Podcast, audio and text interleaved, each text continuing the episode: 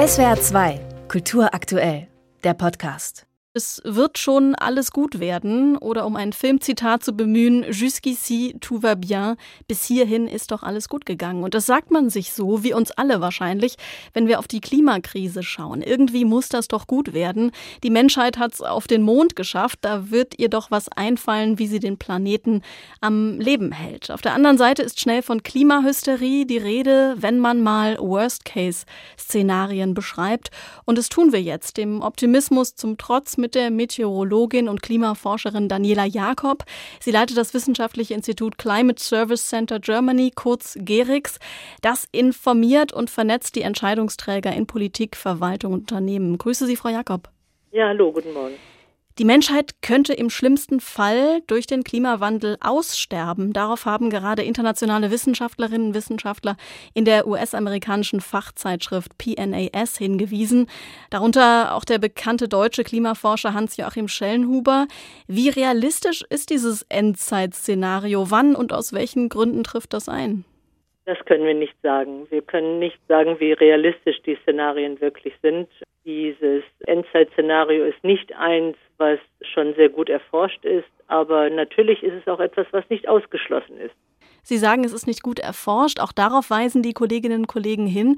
Wieso wird das nicht gut erforscht? Also diese Worst-Case-Szenarien, wir sprechen seit ungefähr oder mindestens 50 Jahren über den Klimawandel.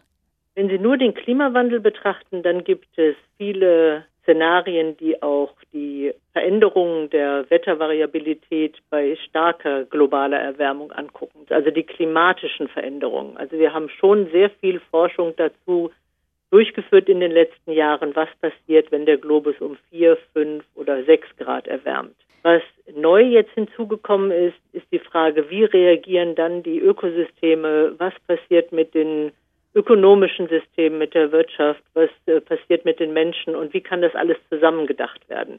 Und dazu, zu diesem Gesamtbild, was dann ja auch unter Umständen ein Aussterben der Menschheit mit berücksichtigen würde, dazu gibt es in der Tat noch nicht sehr viel Forschung. Warum ist das so? Also ist es nicht sogar verantwortungslos, solche Worst-Case-Szenarien in der Wissenschaft auszusparen? Denn äh, wir reden ja hier von verheerenden Auswirkungen auch auf andere Bereiche, auf die Migration, auf den sozialen Frieden zum Beispiel. Also ich glaube nicht, dass es verantwortungslos ist und es ist sicherlich so, dass dieses so noch nicht zusammengedacht wurde, weil die einzelnen Bereiche noch nicht so weit gewesen sind. Die letzten Jahre haben erst gezeigt, wie sich die Systeme teilweise verstärken können, was passieren kann, wenn es in verschiedenen Bereichen gleichzeitig extreme Veränderungen gibt. Und ich glaube, es ist einfach eine Frage der Zeit gewesen, dass sich die einzelnen Forschergruppen in ihren Bereichen jetzt so weit sind, dass man das jetzt alles zusammenschalten kann. Es ist schlecht erforscht, vielleicht können Sie es aber dennoch probieren, uns dieses Worst-Case-Szenario etwas näher zu beschreiben. Woran sterben die Menschen in dem Fall? Die Extremwetterereignisse lassen sie also nicht in Ruhe, nirgends und ganze Landesteile sind nicht mehr bewohnbar. Wir wissen natürlich aus Beobachtung und auch aus der Erfahrung, dass es zum Beispiel bei starken Hitzeperioden äh, Auswirkungen auf die Gesundheit und die Sterblichkeitsrate gibt. Das ist der eine Bereich. Aber wenn Sie das jetzt zusammendenken, gleichzeitig mit zum Beispiel Pandemien oder mit größeren Energiekrisen, also anderen nicht klimatischen Extremen, dann ist es noch unklar, was eigentlich genau in diesem System passiert. Dabei sagt das Team der Wissenschaftlerinnen und Wissenschaftler, selbst wenn man den schlimmsten Fall von Klimaänderungen außer Acht lässt, ist die Welt auf dem besten Weg bis zum Jahr 2100 einen Temperaturanstieg zwischen 2,1 und 3,9 Grad zu erleben. Halten Sie das auch für realistisch? Das ist in der Tat richtig so. Im Moment ist es so, dass wir äh, auf dem Weg sind zu einer Erwärmung über drei Grad. Aber deutlich über drei Grad heißt noch nicht, dass die Menschheit ausstirbt. Aber wir müssen jetzt diesen Raum weiter erforschen, um zu gucken, was würde das denn bedeuten. Das ist schon dramatisch. Was das bedeuten könnte, findet man als ein Beispiel in dem Artikel. Dort steht, dass die sieben Hochsicherheitslabore auf der Welt, in denen die gefährlichsten Krankheitserreger untergebracht sind, direkt von solchen hohen Temperaturen betroffen sein könnten. Mit welchen Folgen?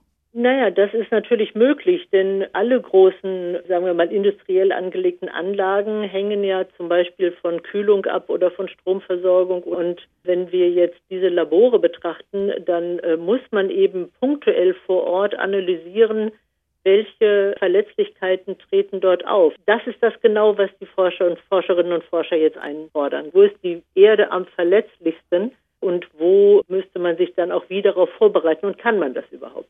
Also ich selber bin keine Freundin von Worst-Case-Szenarien. Wir haben schon mal solche Endzeit-Szenarien gehabt vor 20, 30 Jahren. Ich persönlich bin nicht sicher, dass es wirklich zu einem Umdenken führt in der Politik. Es kann auch dazu führen, dass Leute sagen, es ist sowieso alles zu spät, ich lebe jetzt noch mein Leben so gut es geht und was kümmert mich der ganze Kram. Das wäre natürlich fatal, aber für einen guten Katastrophenschutz muss man natürlich diese Szenarien auch betrachten, um vorbereitet sein. Das sagt die Meteorologin und Klimaforscherin Daniela Jakob. Wir haben hier in SWR2 am Morgen über das Worst-Case-Szenario in Sachen Klimawandel gesprochen und ob wir die Klimakrise richtig erzählen, äh, ob es vielleicht an einer Utopie fehlt, darüber reden wir auch in unserem SWR2-Podcast. Was geht, was bleibt in dieser Woche? Am Freitag geht diese Folge in allen Podcast-Plattformen online. Ich habe dafür mit dem Autor Friedemann Karik und dem Klimajournalisten Thoralf Staud gesprochen gesprochen. Hier danke ich aber erst einmal Ihnen, Frau Jakob, für das Gespräch. Vielen Dank. Ja, vielen Dank auch von meiner Seite.